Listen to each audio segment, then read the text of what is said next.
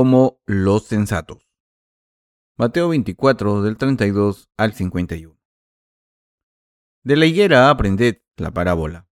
Cuando ya su rama está tierna y brotan las hojas, sabéis que el verano está cerca. Así también vosotros, cuando veáis todas estas cosas, conoced que está cerca, a las puertas. De cierto os digo que no pasará esta generación hasta que todo esto acontezca. El cielo y la tierra pasarán, pero mis palabras no pasarán. Pero del día y la hora nadie sabe, ni aun los ángeles de los cielos, sino solo mi Padre. Mas como en los días de Noé, así será la venida del Hijo del Hombre, porque como en los días antes del diluvio, estaban comiendo y bebiendo, casándose y dando en casamiento, hasta el día en que Noé entró en el arca, y no entendieron, hasta que vino el diluvio y se los llevó a todos. Así será también la venida del Hijo del Hombre.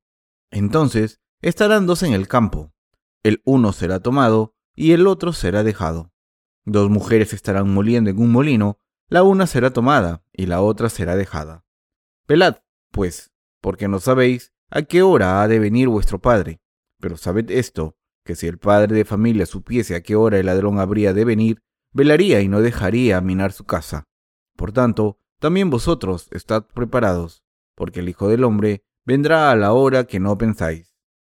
¿Quién es, pues, el siervo fiel y prudente, al cual puso su Señor sobre su casa para que les dé el alimento a tiempo? Bienaventurado aquel siervo al cual, cuando su Señor venga, le halle haciendo así. De cierto os digo que sobre todos sus bienes le pondrá. Pero si aquel siervo malo dijere en su corazón, mi señor tarda en venir, y comenzare a golpear a sus consiervos y aún a comer y a beber con los borrachos, vendrá el señor de aquel siervo en día que éste no espera y a la hora que no sabe, y lo castigará duramente, y pondrá su parte con los hipócritas. Allí será el lloro y el crujir de dientes. Me gustaría que el Señor viniese pronto. Si el Señor viniese hoy, estaría muy contento, pero a la gente joven de aquí seguramente pensará, no, ni hablar. Ya sean así o no, yo quiero que el Señor venga pronto y que empiece el nuevo mundo. ¿Ustedes también desean esto? La gente que desea esto tiene mucho estrés. Si una persona tiene mucho estrés, quiere que este mundo maldito se acabe pronto.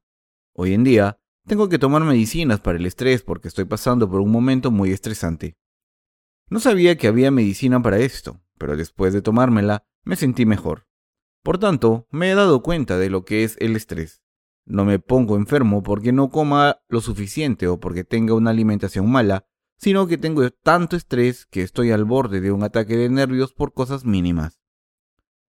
Parece que pase lo que pase, tengo mucho estrés porque todas las tareas que se me han encomendado no se están cumpliendo rápidamente. Esto se denomina enfermedad mental en los hospitales. Una vez fui al hospital, pero el médico me dijo que fuera al departamento de salud mental.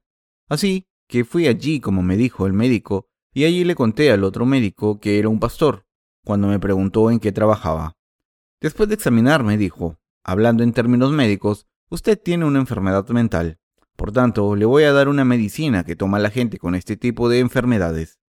Me la tomé y me fue bien. Me siento adormilado cuando me la tomó. No hay palabras para describir lo tranquilo que me siento. Me siento bien y contento. Yo pensé al principio. Vaya, no sabía que este tipo de medicina existía. Después de levantarme no me sentía bien, así que me tomé la medicina de nuevo, y después de acabarme toda la medicina, fui a que me dieran una receta, pero el médico no me la dio. Yo pensaba que este tipo de enfermedad mental solo la tenía cierto tipo de personas, pero no pensaba que yo la podía tener. No me pasaba nada, pero mi cuerpo está rígido y cualquier problema me ponía al borde de un ataque de nervios. Parece que, en vez de estresarme por cualquier cosa en particular, me estreso por las tareas que no puedo cumplir rápidamente. Aunque parezca que se completarán pronto, en realidad no se terminan. He contraído la enfermedad de querer decir, está acabado. De verdad, deseaba decirlo, pero es imposible decirlo hasta que mis tareas se hayan completado. Ahora es peor, solo quiero terminar mis tareas rápidamente. Me gustaría que el Señor viniese pronto, que este mundo acabase pronto, y que el Señor nos diese una tierra y un cielo nuevos. Deseo que el Señor haga lo que ha prometido rápidamente, pero por una parte me pregunto, ¿qué me dirán nuestros hermanos y hermanas? ¿Qué me dirá toda la gente del mundo? Creo que me dirán, ¿crees que está bien ser tan pesimista sobre el mundo como si fueras la única persona que lo pasa mal? Creo que me regañarían. Todas estas cosas son mis pensamientos personales. Tenemos que esperar un poco más hasta que el Señor vuelva. Por tanto, les estoy dando esta palabra porque siento que debo completar todo mi trabajo antes de que Él vuelva. He seleccionado el pasaje de las Escrituras de hoy para compartir la gracia de Dios con ustedes y espero que podamos completar nuestro trabajo juntos antes de que venga el Señor. Cuando no termino mi trabajo empiezo a sentir una gran cantidad de estrés en mi corazón, incluso más que en otros casos. Si no completo mis tareas, sufro una gran cantidad de presión mental. No puedo dormir si dejo una tarea incompleta. Aunque el trabajo esté bien o mal hecho, puedo dormir tranquilamente y pasar a otra tarea solo cuando he terminado la otra.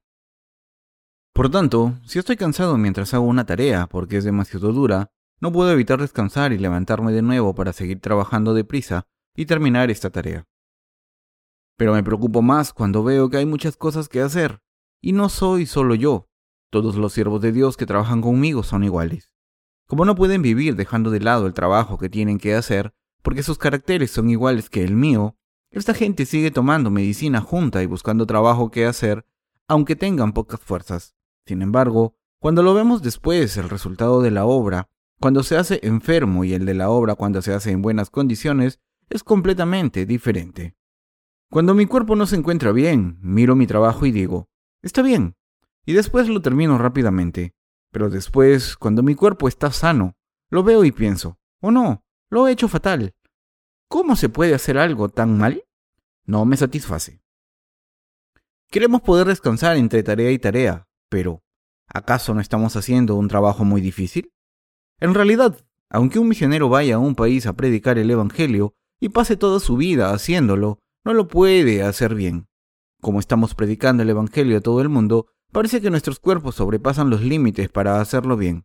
Hace un par de días recibí una llamada del pastor Jung, que es el encargado de imprimir los libros. Él me dijo, Pastor, nuestra encuadernación es buena, pero una de las películas ha salido al revés. Si podemos cambiarla, quedará bien. ¿Quiere que se la lleve? Yo le dije, ¿para qué quieres traérmela? Quédate allí. Puedes ocuparte de eso tú y traérmela cuando esté terminada. Por favor, no vengas aquí. Como le contesté enfadado, el pastor Jung respondió, Sí, señor, y colgó. Antes no era así.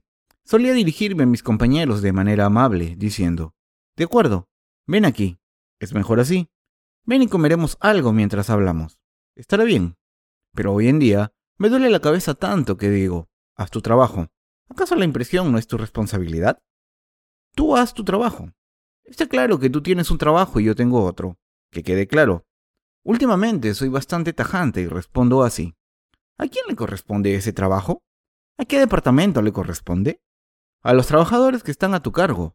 ¿Qué estás diciendo? ¿Qué quieres que haga ahora? No puedo hacer nada. No tengo ni fuerzas para contestarte bien. No soy amable. Yo también estoy desbordado, porque no tengo la capacidad de hacer mi propio trabajo.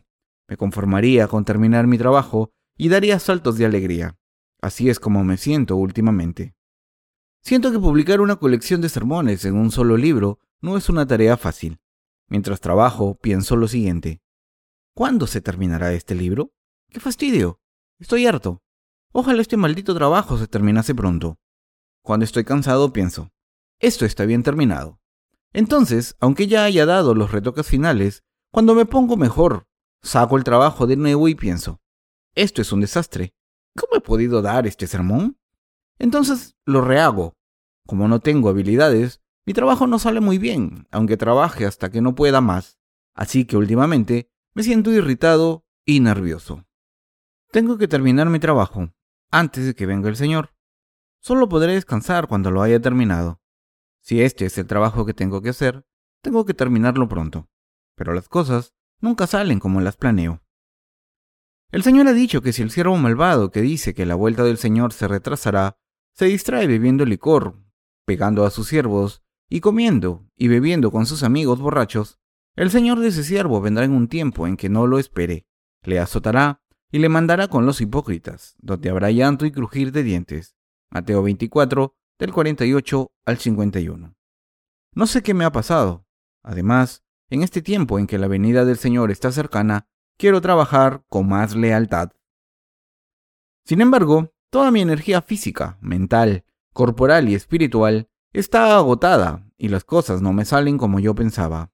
Pero quiero hacer mi trabajo mejor hasta el día en que venga el Señor. Quiero predicar el Evangelio por todo el mundo, por todos los países, hasta que venga el Señor. La puerta a Corea del Norte se está abriendo y quiero predicar el Evangelio allí también. Últimamente, estamos traduciendo un libro en ruso. Las páginas ya están impresas. Así que lo único que falta para publicar el libro es el diseño de la cubierta y la encuadernación.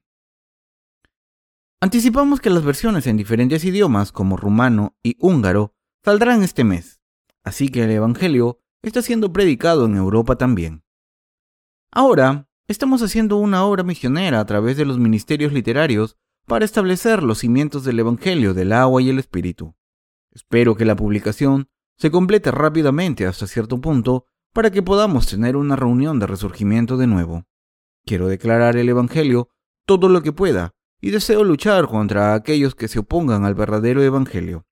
Hace mucho tiempo que no tenemos una reunión de resurgimiento espiritual, casi un año.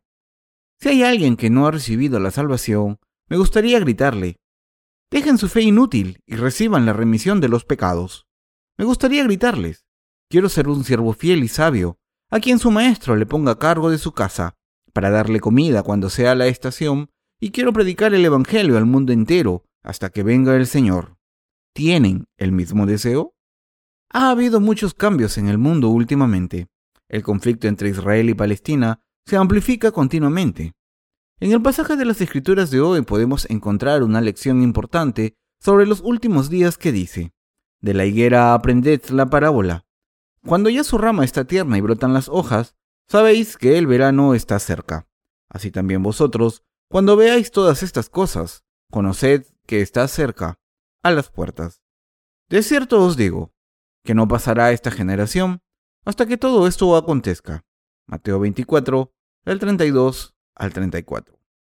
¿Qué significa esto? ¿Acaso Israel no fue destruido hace dos mil años? Sin embargo, en 1948, la nación de Israel fue fundada por el movimiento sionista. Esto ocurrió unos 1900 años después de que Israel fuese destruido.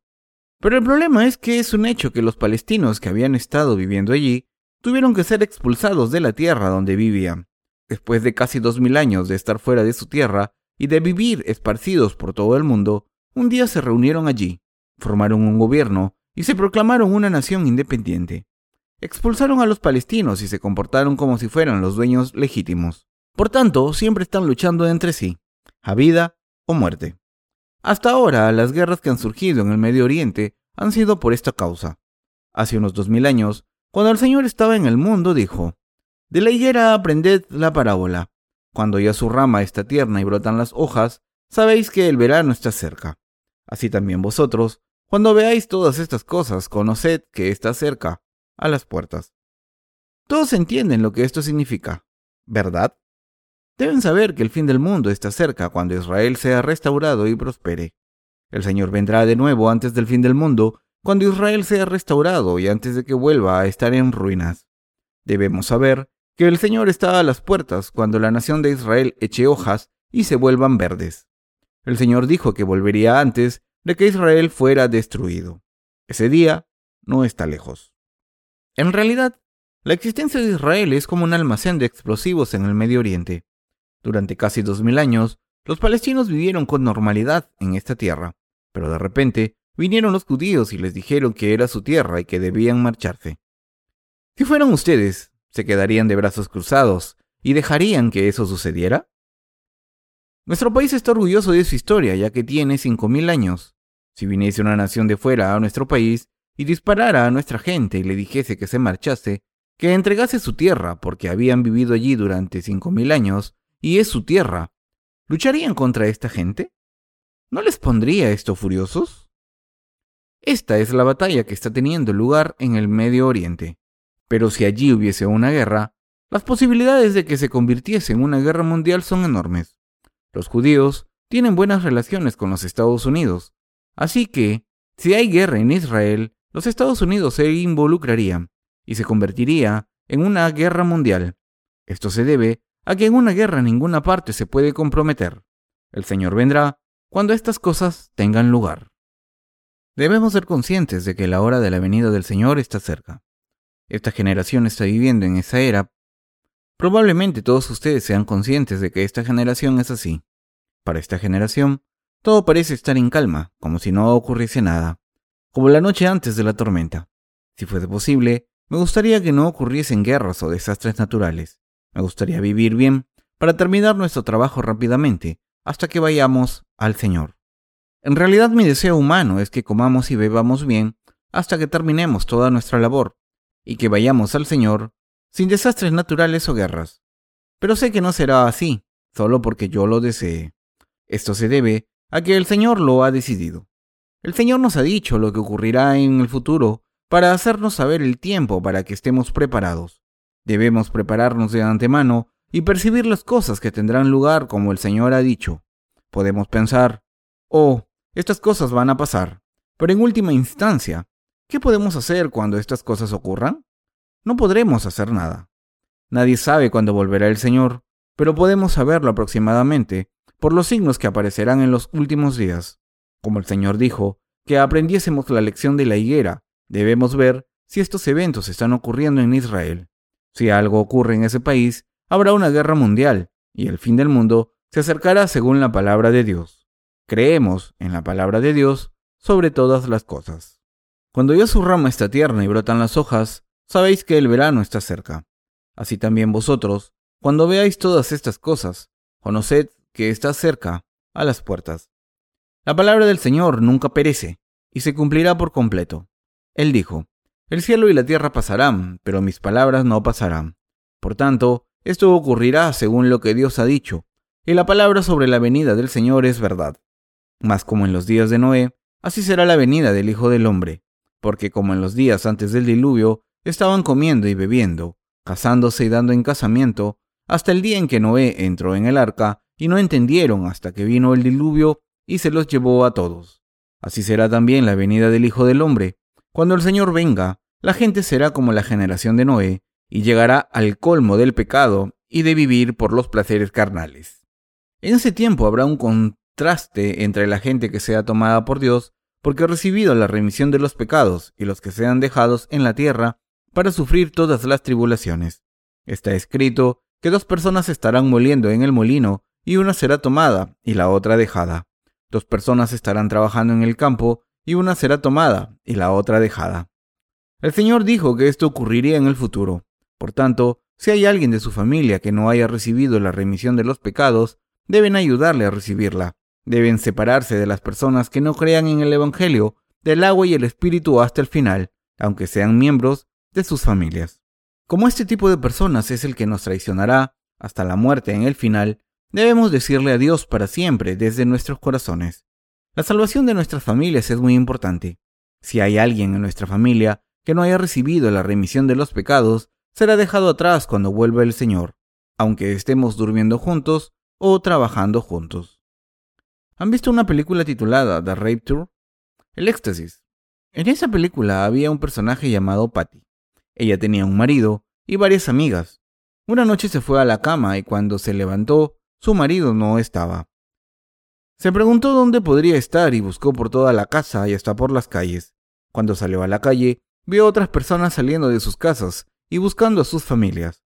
Las noticias dijeron que había ocurrido un suceso extraño y la gente se había evaporado de repente. Después de esto, el ejército empezó a acoger a la gente para obligarla a recibir la marca del 666. Pero Patty se escapó.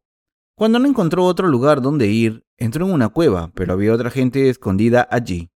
Entre esa gente había un experto en códigos de barras y le entregó un código falso. Así que fue al mercado y compró algunas cosas con su código de barras. Aunque después fue descubierta y tuvo que huir, cuando intentó escapar en un coche, fue perseguida hasta una carretera cortada por una valla eléctrica. Como no podía ir en coche, salió y saltó la valla. Mientras escapaba, un helicóptero sobrevolaba la zona y alguien dijo, no puedes escapar. Estaba completamente rodeada y pensó que era su fin, pero gracias a la ayuda de su amigo pudo escapar. Patty y algunos amigos suyos decidieron que no iban a recibir la marca, pero una persona ya la había recibido y se había convertido en una traidora. Al principio fingió estar de su lado y dijo que los llevaría a un lugar seguro, pero en realidad los llevó al enemigo, que les obligó a recibir la marca, pero ellos dijeron que nunca la recibirían y murieron en la guillotina por negarse. Antes de ir a la guillotina, alabaron al Señor cantando, Hay un camino celestial y brillante, que me guía siempre. Entonces oraron al Señor, Por favor, Señor, recibe mi alma. La película acaba cuando Patty es martirizada de esta forma. La lección de esta película es, las personas que no sean tomadas en el éxtasis y se queden en la tierra al final serán las que no hayan recibido la remisión de los pecados, pero si piensan en lo que sus familias les habían dicho y no reciben la marca, aunque sean martirizados, podrán ser salvadas. Pero esta historia es estúpida. Esa película se hizo según la perspectiva de los evangélicos y podemos ver que no han entendido el éxtasis. Esta película cuenta una historia en la que el éxtasis ocurre antes de la tribulación, pero Dios ha dicho que el éxtasis y la segunda venida del Señor en el aire ocurrirá cuando suene la séptima trompeta, es decir, tres años y medio después del comienzo de la tribulación, que dura siete años. Hasta entonces, incluso los que creen en el Evangelio del agua y el Espíritu seguirán viviendo en la tribulación y serán perseguidos por el Anticristo y obligados a recibir la marca del 666. Pero solo los justos pueden vencer a Satanás por fe y ser martirizados porque han nacido de nuevo al creer solo en Dios y en el Evangelio del agua y el Espíritu. Los que creen en este Evangelio ahora nunca se rendirán ante Satanás, serán tomados por el Señor y resucitados con los santos que sobrevivan hasta el final. Sin embargo, es imposible ser martirizados para los que no conozcan el Evangelio. Al contrario, se convertirán en instrumentos del anticristo después de rendirse ante él. Debemos contarles el Evangelio bien a nuestras familias porque los que nos persigan y nos traicionen a muerte en los últimos días serán los miembros de nuestras familias que no hayan nacido de nuevo. Por tanto, en estos tiempos en los que el Señor está cerca, debemos complacer a Dios al estar alerta y trabajar y ser siervos fieles y sensatos. Debemos hacer la obra de Dios juntos firmemente hasta que venzamos y nos presentemos ante el Señor. Completemos la obra que Dios nos ha confiado y vayamos al Señor. Lo que les pido es que trabajemos más para el Señor con más lealtad. Cuando llegue la hora de la venida del Señor, no debemos vivir con la mentalidad del carpe diem, de disfrutar mientras seamos jóvenes. Debemos saber exactamente qué hacer. Debemos concentrar nuestra atención en cómo difundir el Evangelio a todo el mundo. Entonces podremos presentarnos ante el Señor, orgullosos de haber cumplido las tareas que se nos encomendaron. Cuanto más cerca esté el final, más debemos trabajar ante el Señor e ir hacia Él. Esto es lo que dice el pasaje de las Escrituras de hoy. En realidad no sabemos cuándo vendrá el Señor. Él dijo que vendría como un ladrón. El Señor no tardará en venir cuando la gente esté persiguiendo solo los placeres de la carne, comiendo, bebiendo, casándose y dando en matrimonio. Creo que ahora es el momento. Por tanto, ustedes y yo, los que vivimos en esta generación, debemos hacer la obra de Dios con más fidelidad. Creo que tenemos que vivir predicando el Evangelio más precisa y fielmente.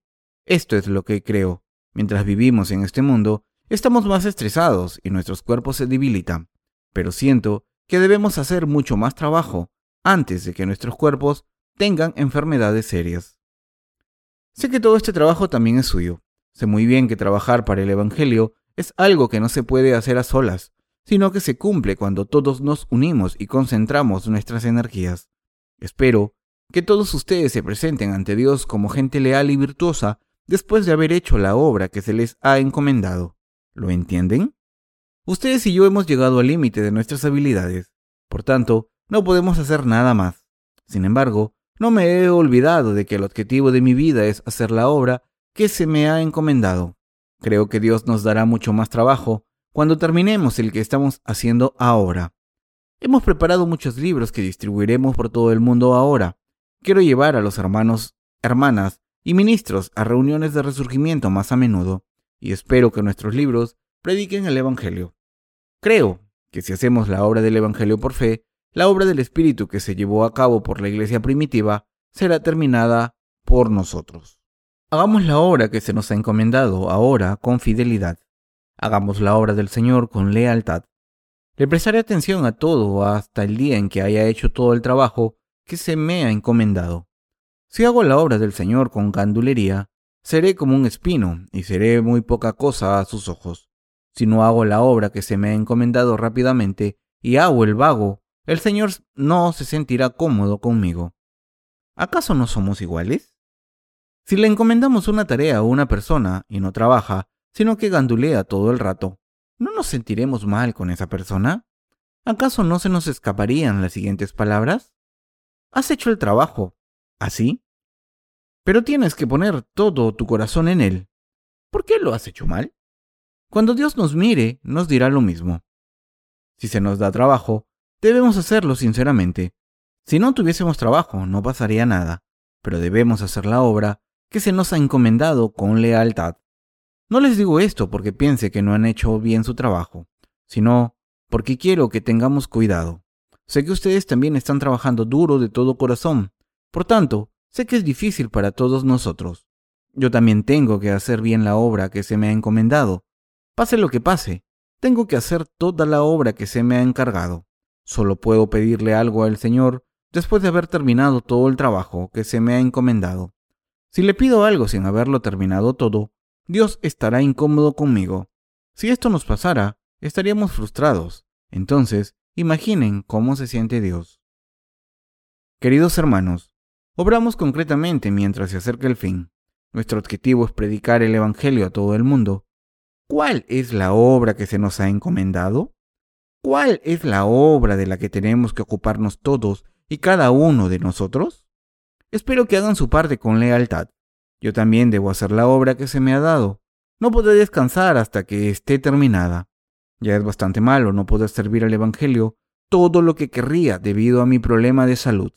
Últimamente, casi no puedo terminar un sermón con todas mis fuerzas. Vivo día a día obteniendo nuevas fuerzas del Señor. Hagamos esta obra fielmente juntos. Todos tienen trabajo que hacer, ¿no es así?